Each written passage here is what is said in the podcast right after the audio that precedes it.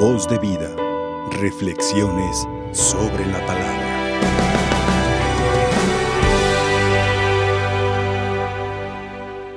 Tres motivos a comentar. La palabra de Dios, Santa Mónica, que celebramos el día de hoy, y claro, la presencia del Señor del Encino.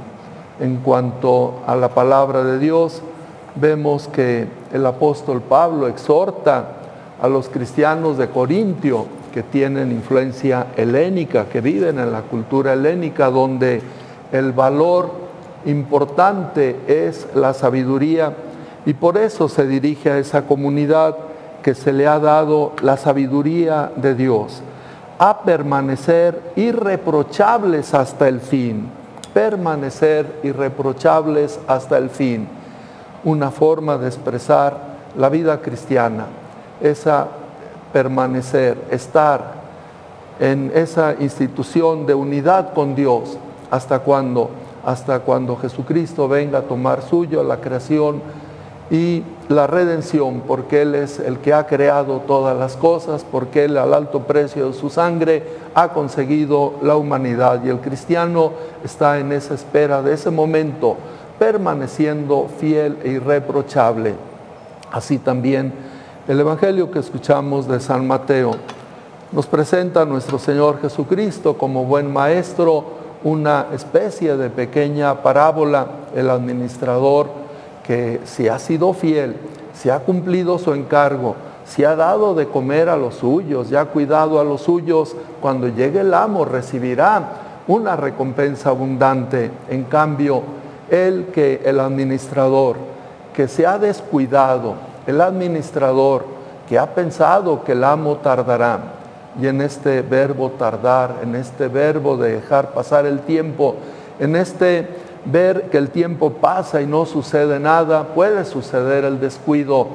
Entonces cuando llegue el dueño, el que le puso la administración, reclamará su mal comportamiento y le hará padecer la suerte de los desleales, donde todo será llanto y desesperación. Una pequeña parábola que está expresando los dos caminos, el de fidelidad, el de permanecer con Jesucristo o el de separarse y de guiarse por el egoísmo.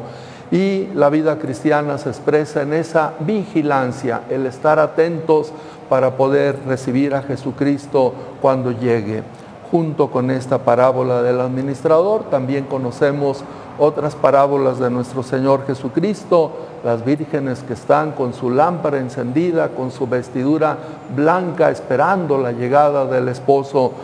son figuras que nos recuerdan la misma enseñanza de nuestro Señor Jesucristo y la esencia de la vida cristiana, vigilancia, oración, atento, sabiendo que Jesucristo vendrá a tomar lo que es suyo y nosotros queremos estar con Él y triunfar con Él.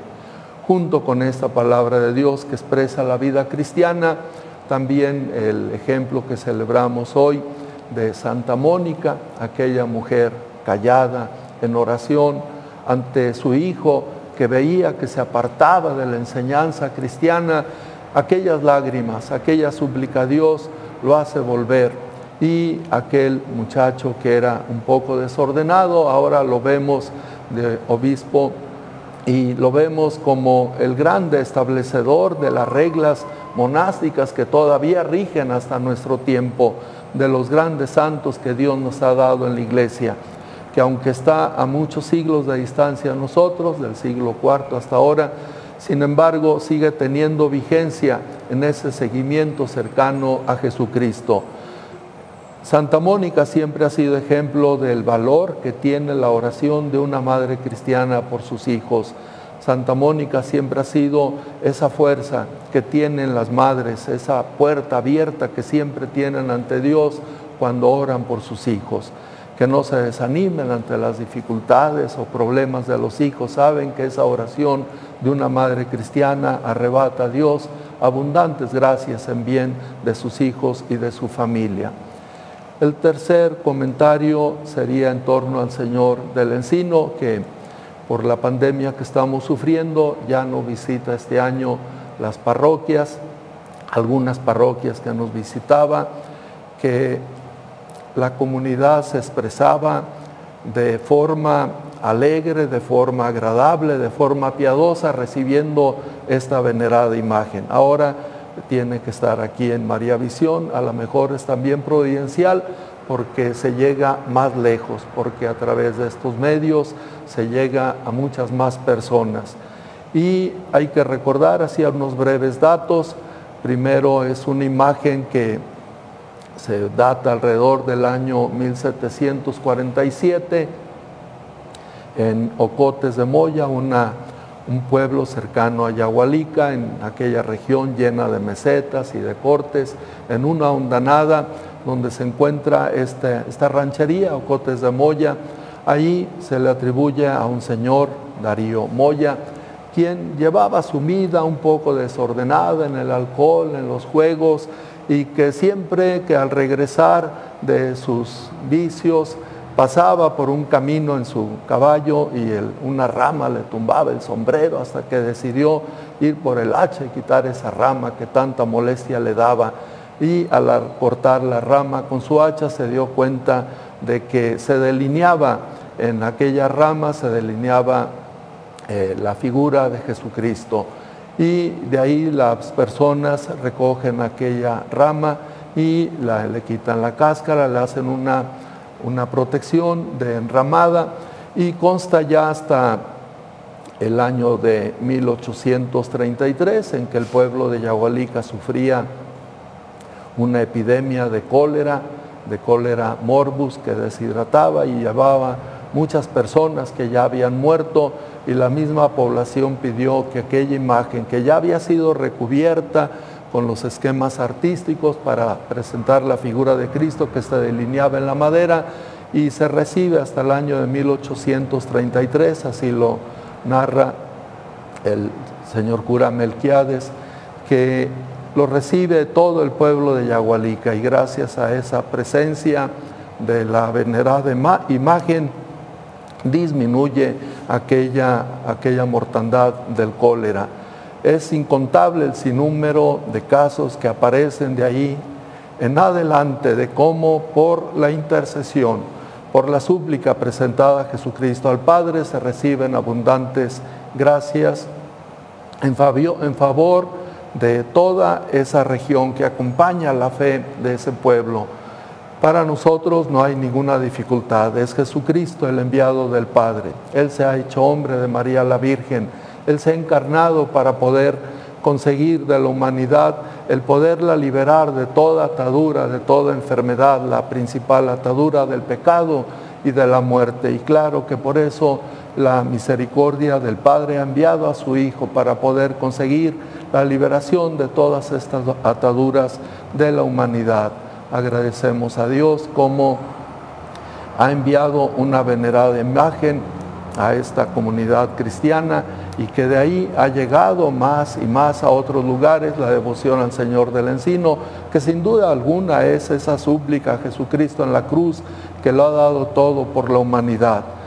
Queremos nosotros que con esta presencia del Señor del Encino aquí a María Visión, donde muchos coterráneos están escuchando esta celebración, donde muchas personas a lo mejor no conocen esta venerada imagen, es una imagen de Jesucristo, simplemente es la redención que ha actuado nuestro Salvador. Queremos presentarle ahora también esta situación que vivimos, esta, esta pandemia, ya no tan solo en una región, sino todo el mundo que está sufriendo esta enfermedad, para que pronto pase esta pandemia, para que los que están enfermos el Señor les conceda la salud por la intercesión de nuestro Señor Jesucristo, que el Padre intervenga en favor nuestro, para que a todos los que se dedican a la salud, doctores, enfermeras, enfermeros, el Señor les conceda fortaleza, generosidad para seguir atendiendo tanto enfermo, que Dios les premie su generosidad que a nosotros nos conceda organización, que nos conceda solidaridad, nos conceda el estar unidos para poder afrontar esta dificultad y poder vencer esta pandemia. Que así el Señor del Encino pueda seguir siendo nuestro abogado intercesor ante el Padre y que arranque abundantes gracias en favor nuestro. Que esa sea nuestra respuesta. Voz de vida. Reflexiones sobre la palabra.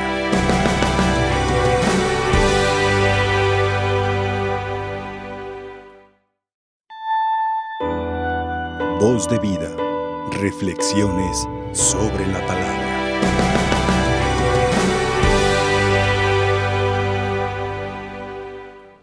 Dios nos ha dado a cada uno de nosotros distintos talentos que si los trabajamos, los desarrollamos, nos pueden brindar la felicidad, la satisfacción, la realización personal. Sin embargo, Dios no nos dio estos talentos para nuestra vanagloria.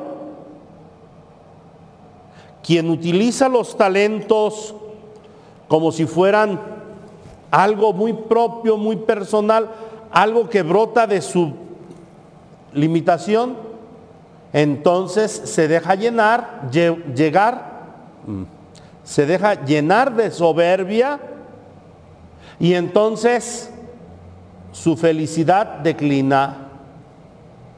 Porque la felicidad no está en presumir, sino en compartir. Y cuando uno comparte los talentos, cuando uno pone al servicio de los demás las capacidades, entonces Dios te da un sustento digno. Tal vez no riquezas abundantes, pero te da lo necesario para que lleves una vida digna. Hoy tristemente muchas personas gustan estudiar determinada carrera para hacerse ricos, no para servir a los demás. Y entonces tenemos tristemente muchos profesionistas soberbios y lo que es peor, ignorantes.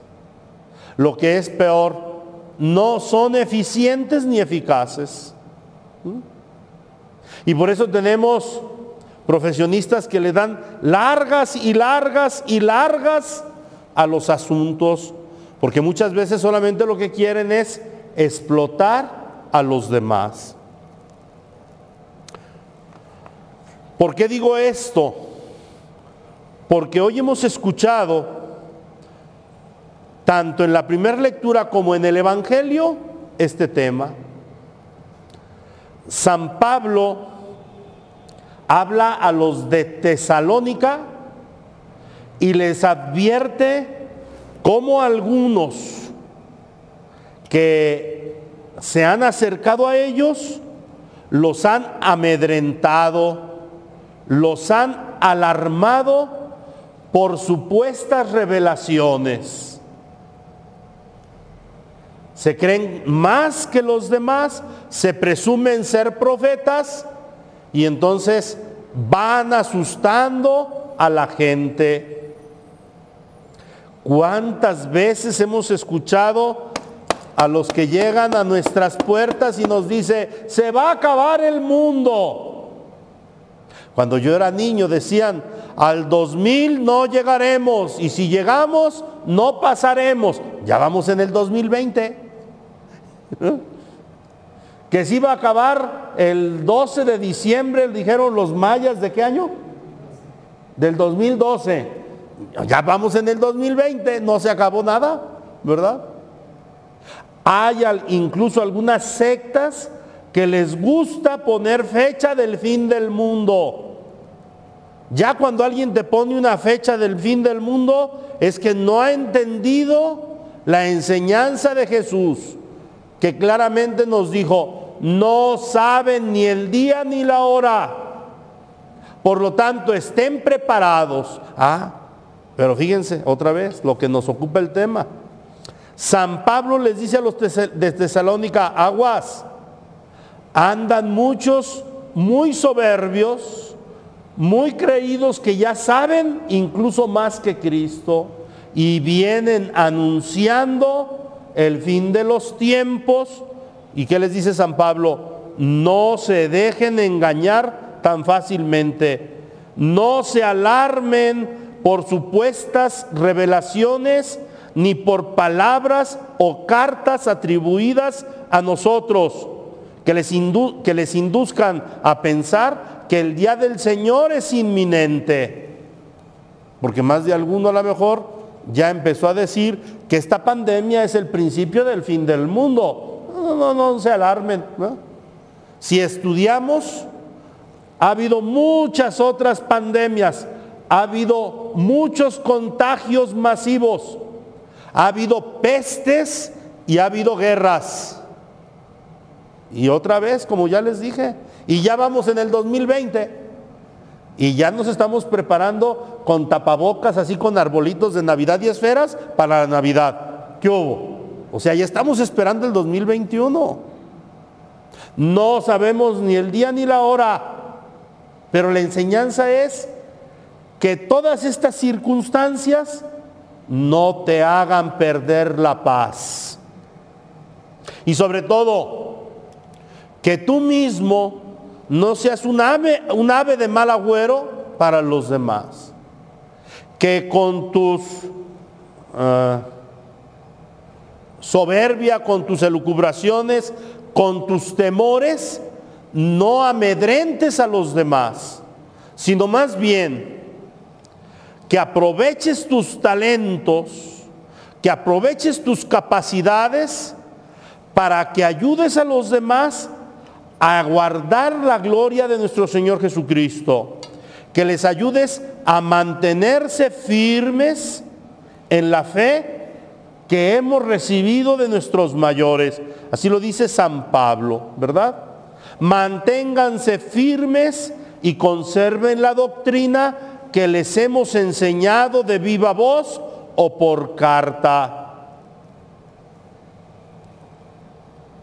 Jesús Hemos escuchado en el Evangelio cómo recrimina a los escribas y fariseos que tienen muchos conocimientos, pero que tienen poca capacidad de entusiasmar a sus seguidores. Con, su, con sus conocimientos y con su manera de interpretar la ley, las sagradas escrituras, solamente amedrentan al pueblo. Incluso en otra parte dice Jesús, les dan fardos muy pesados que ustedes ni siquiera con el dedo quieren ayudar a levantar. ¿Mm? Y por eso Jesús recrimina a los escribas y fariseos que son hipócritas. Dice hoy el Evangelio, hay de ustedes que hasta pagan el diezmo de la menta y de la, del anís, pero se les olvida practicar la justicia, la misericordia y la fidelidad al Dios que les ha dado estos conocimientos.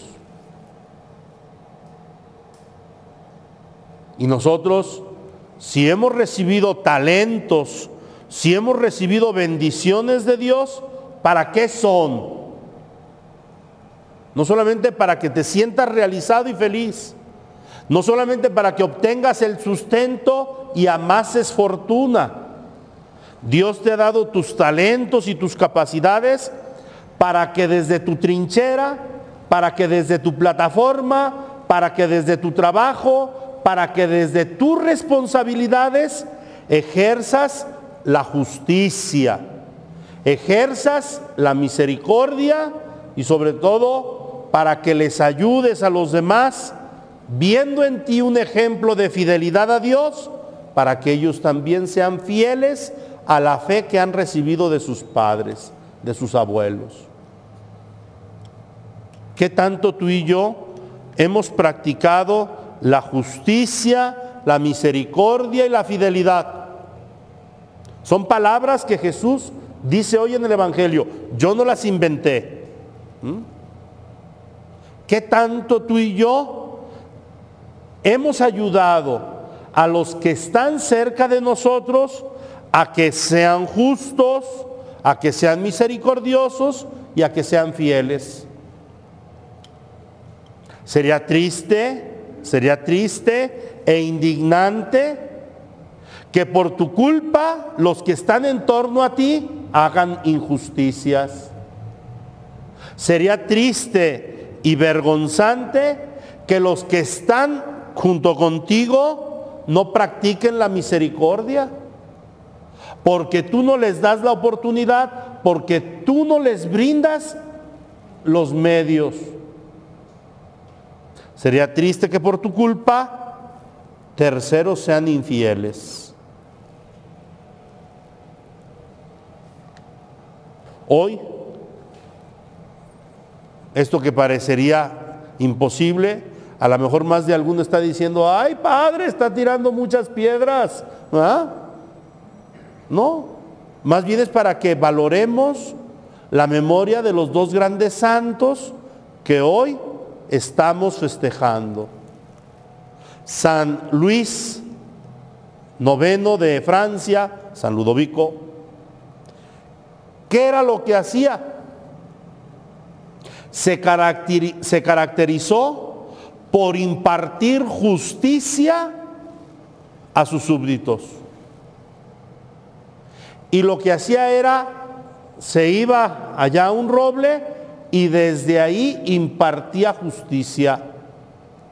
Como para que la justicia fuera ventilada, airada y no escondida detrás de unos muros, porque ahí se pueden acometer injusticias, atropellos.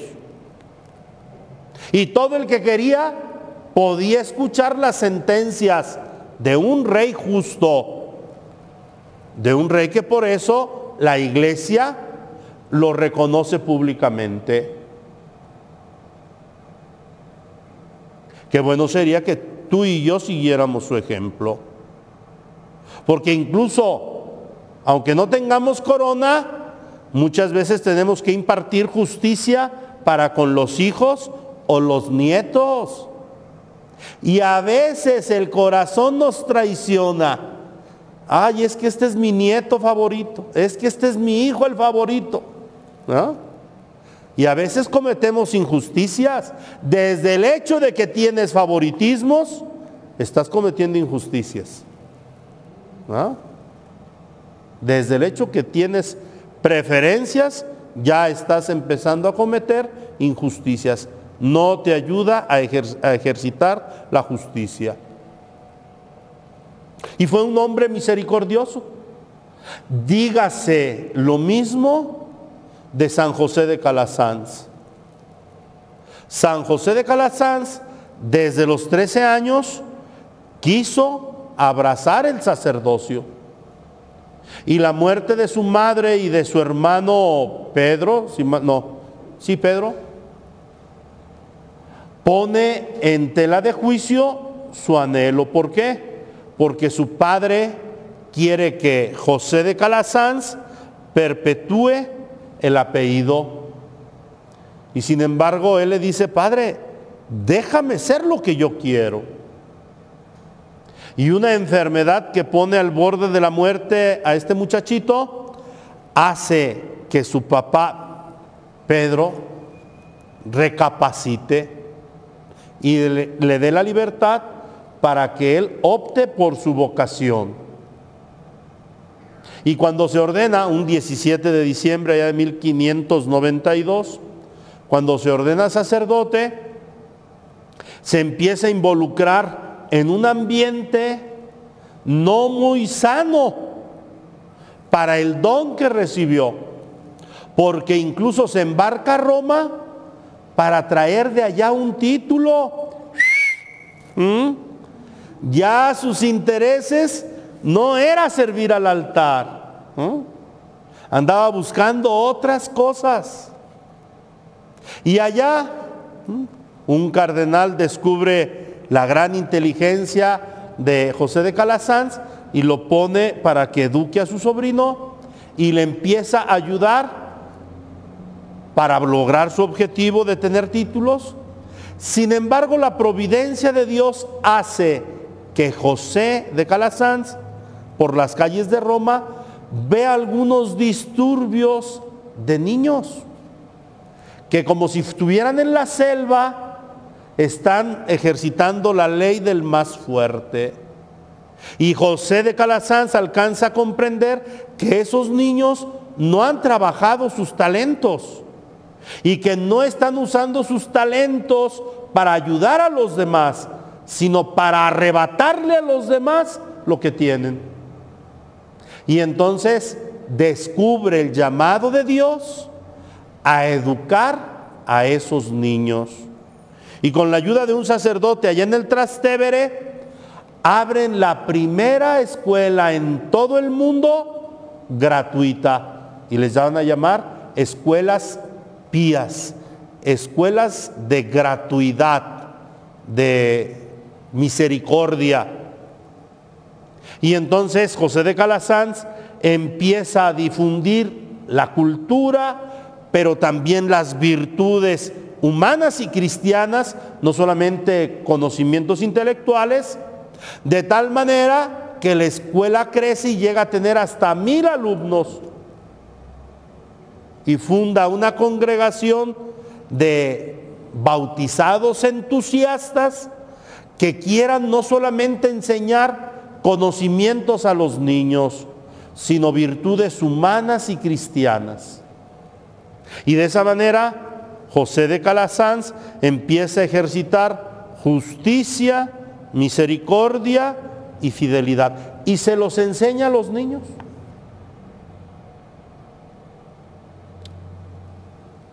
Qué triste es que hoy del sistema educativo se han desterrado mucho los valores.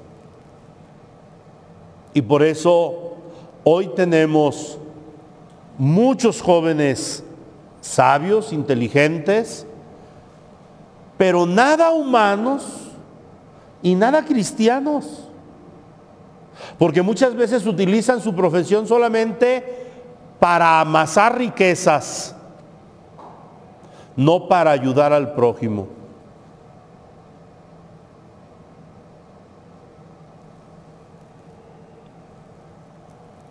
Hoy pues en esta Eucaristía, al contemplar estos dos héroes de nuestra fe, vamos pidiéndole al Señor que no veamos solamente la paja en el ojo del vecino, ¿verdad? sino que nos quitemos la viga que llevamos dentro. ¿En qué hemos fallado? ¿En qué somos hipócritas y fariseos? ¿En qué no hemos, sido coherentes para practicar la justicia, la misericordia y la fidelidad?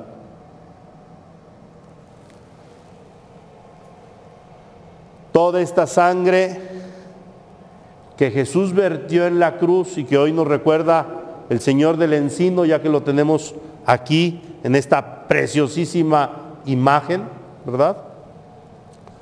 Toda esta sangre fue derramada para que tú y yo nos acercáramos a Él y no solamente purificáramos nuestros pecados, sino para que de su costado abierto, de donde brota la gracia, podamos recibir tú y yo la ayuda que tanto necesitamos para que podamos practicar la justicia, la misericordia y la fidelidad. María Santísima supo vivirlas. Por intercesión de ella, pidámosle que nos ayude a practicarlas. Voz de vida. Reflexiones sobre la palabra.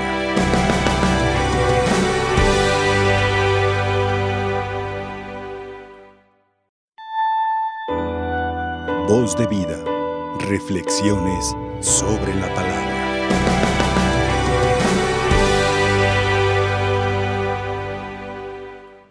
Para empezar mis palabras breves, mi reflexión, quiero iniciar de esta manera. Agradezco profundamente al canal de María Visión, que con gran gesto de gratitud y también de divina providencia, está permitiendo que la venerada imagen del Señor del Encino, como se le conoce en su querido pueblo de Yagualica, Jalisco, eh, esté aquí y pernocte durante varios días, a partir de hoy hasta el viernes 28 del presente. Entonces, María Visión, muchas gracias. Es como decirle a la Virgen, gracias por permitir que estén juntos madre e hijo. Quiero yo mm, de forma sencilla y también pues es mi primera ocasión que yo celebro la Santa Misa aquí, animar a todos los que están sintonizando esta transmisión. Quiero hablar de Jesucristo, quiero hablar del Hijo de María. Y hoy de una forma así muy particular, pues en esta venerada imagen del Señor del Encino, de Ocotes de Moya, Jalisco. Eh, ante todo, pues yo me presento, aunque ya dijeron mi nombre, yo no soy el custodio de la imagen en el santuario, sino que el Señor es el que me cuida a mí. Por eso estoy feliz, estoy contento, estoy en sus manos. Esta imagen del Señor del Encino, les digo un breve historial para ubicarnos un poquito y después dejar un mensaje espiritual para nuestra vida.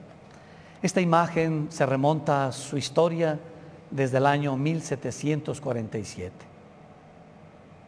En aquellos parajes bellísimos, aquella soledad fecunda, aquellas montañas que cobijan este rinconcito de cielo llamado Cotes de Moya.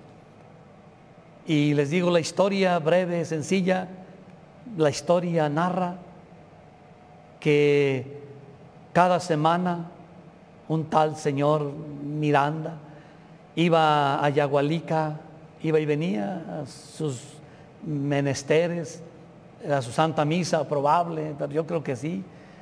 Y resulta y cuenta la historia que como tiene que subir y bajar aquellas laderas, una rama le estorbaba siempre que subía o bajaba. Y se enfadaba tanto que le tumbaba su sombrero cada vez que caminaba por ese estrecho callejoncito. Y en una ocasión se le ocurrió quitar el estorbo y se llevó un hacha ahí apeada en su caballo y a llegar al encino, por eso es el señor del encino, y a llegar a ese encino le da el hachazo a la rama y la primera reacción de la rama fue que brotó sangre y se asustó tanto que hasta lo borrachito se le quitó, ¿verdad? Lo golpeador a su esposa también. Fue el primer milagro de la rama. Y resulta que pues, se asustó tanto que fue a llamar al párroco y ya el párroco con todo cuidado vio la rama y estaba prefigurada esta imagen. Este Cristo no está pegado a la cruz, ni sus brazos, ni sus pies. Él está despegado totalmente, como diciendo, ¿a dónde vas? ¿Por qué huyes? Entonces es como diciendo, te abrazo para que cambies de vida. Y la historia siguió perdida, yo llamo así, perdida en el tiempo. ¿Y por qué es así tan famoso, vamos a decir, eh, Jesús en su advocación del Señor del Encino. Voy a decirles que ahorita en este tiempo estamos viviendo una pandemia del coronavirus, COVID-19. Eh, todos pues, estamos agarrados de Jesús y esperemos que pronto pase esta pandemia confiando en Él y poniendo lo que esté de nuestra parte. Ese es el secreto.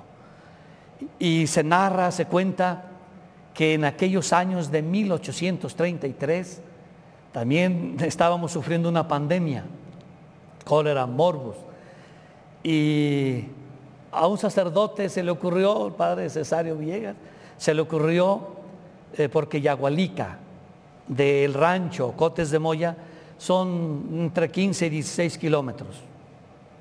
Se le ocurrió, dijo, traigan la imagen del Señor del Encino, que está en Cotes de Moya Y un 27 de septiembre de ese año, la imagen se lleva en procesión del rancho Cotes de Moya hasta la parroquia de Yaguelica de San Miguel. Y empezó a cesar la pandemia. Y entonces año con año se sigue la tradición, 27 con 27 de septiembre, que el Señor del Encino sale de forma solemne, grande, miles de feligreses aclamándolo. Pero este año, este año tenemos que obedecer y eh, la divina providencia nos dice que debe de entrar de otra manera. No habrá procesión solemne. Por eso estamos aquí en María Visión. Porque también año con año, año con año, la imagen venerada visita 21 parroquias aquí en la ciudad de Guadalajara, pero este año no. En acuerdo con la diócesis de San Juan de los Lagos y el arzobispado de Guadalajara, acordamos que no hiciera ninguna visita. Deseamos colaborar en la medida de nuestras posibilidades. Pero la divina providencia, como no se queda con nada, nos abre las puertas de su mamá, la Virgen María. Entonces, por eso va a estar aquí la imagen estos días. Entonces, hoy no va a visitar 21 parroquias, va a visitar 21 mil hogares, y qué sé yo, 210 mil feligreses, 2 millones 100 mil devotos del Señor del Encino. Entonces, por eso estamos aquí. Pedirle a nuestro Señor que nos ayude. Y desde aquí, desde María Visión, vamos a estar orando a Jesús pidiéndole también por el cese de la pandemia que nos agobia en este tiempo de temor, de angustia, de incertidumbre. Vamos a pedirle a nuestro Señor que Él nos ayude, que nos fortalezca. Por eso esa es la imagen de forma breve, su historial de forma sencilla. De hecho, en la sangre de cada yagualicense corre sangre del Señor del Encino. El decir Señor del Encino estamos diciendo yagualicense. Entonces, gracias por permitirnos entrar en su hogar, entrar en sus corazones. Invóquenlo. Si se terminó aquella pandemia, pronto el Señor puede con esta y más. Entonces dejo también un mensaje espiritual. El mensaje espiritual que quiero decirles es este. Y voy a empezarlo de esta manera en el imaginario de los artistas, de los pintores, de los poetas, de los eh, artistas plásticos.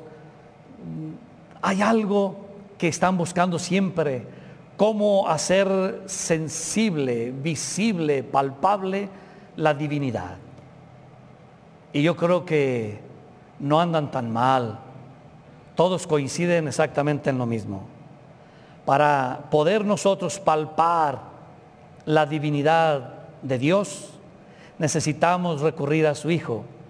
Y todos coinciden en esto, en la cruz.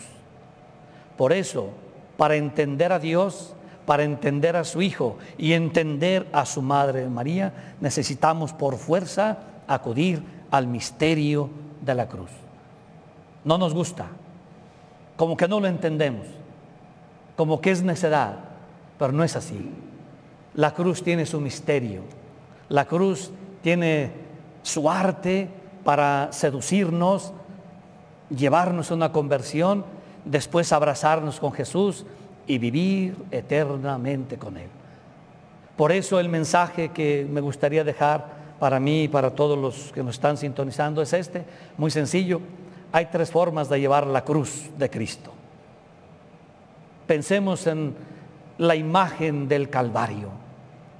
Cristo en medio y al lado de cada uno de sus brazos, dos ladrones. La primera forma de llevar la cruz es gritando, viviendo con desesperación, renegando, renunciando. No nos gusta nada de la vida. Imagen de un ladrón que estaba a un lado de Jesús. Esa es una forma. Y la segunda forma de llevar la cruz es como el otro buen ladrón.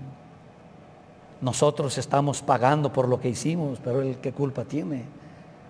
Entonces es una forma de llevar la cruz también reconociendo nuestras faltas, nuestros errores, la paga de nuestros delitos. Es, llevarla con una gran resignación, no con desesperación. Entonces, por eso se dice que los frutos de la cruz se vieron inmediatamente cuando Cristo voltea su rostro y le dice, hoy estarás conmigo en el paraíso. Aquí yo digo, todos los enfermitos, gente grande que nos está sintonizando, también digámosle a Jesús así, acuérdate de mí cuando estés en el paraíso. ¿Y cuál sería la tercera forma de llevar la cruz? La tercera forma de llevar la cruz es como Cristo la llevó, con obediencia absoluta al Padre, con amor, con cariño. Por eso es el instrumento de nuestra salvación. Mm, escuchábamos en el Salmo responsorial, si ustedes se vuelven a mí, yo no les voy a ocultar mi rostro. Vuélvanse a mí, pero de todo corazón. Entonces llevemos la cruz como Cristo la llevó, con amor, con entrega, con renuncia y con obediencia al Padre. Esas tres formas es el modo de cargar la cruz de Cristo. Que quede pues como mm, revisión, análisis de nuestra vida, cómo la estamos llevando hasta el presente. Y entonces cierro yo mi reflexión y me dirijo muy en particular porque sé que mucha gente grande está sintonizando y cuando yo llevo la comunión a mis enfermos, ellos ahí están eh, con el Hijo de María, ahí están viendo la televisión, sintonizándola. Eh, yo les digo a todos los enfermitos, eh, consagren su dolor, su sacrificio, también su angustia, no caigan en la desesperación, ofrezcan ese estado de vida por la conversión de los pecadores. Y muy en particular, y ahora que yo vine, les voy a dejar esta tarea. Oren mucho por los sacerdotes, para que carguemos la cruz como Cristo nos enseña y nos invita a cargarla. Que así sea. Voz de vida. Reflexiones sobre la palabra.